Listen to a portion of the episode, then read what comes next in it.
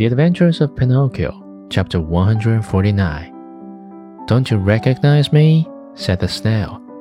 Yes and no. Do you remember the snail that lived with the fairy with azure hair? Do you not remember how she opened the door for you one night and gave you something to eat? I remember everything, cried Pinocchio. Answer me quickly, pretty snail. Where have you left my fairy? What is she doing? Has she forgiven me? Does she remember me? Does she still love me? Is she very far away from here? May I see her? At all these questions, tumbling out one after another, the snail answered, calm as ever. My dear Pinocchio, the fairy is lying ill in a hospital.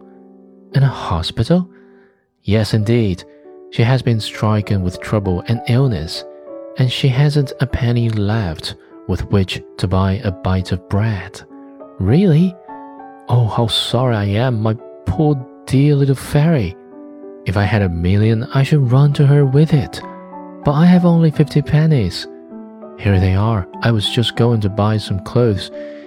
Here, take them, little snail, and give them to my good fairy. What about the new clothes? What does that matter?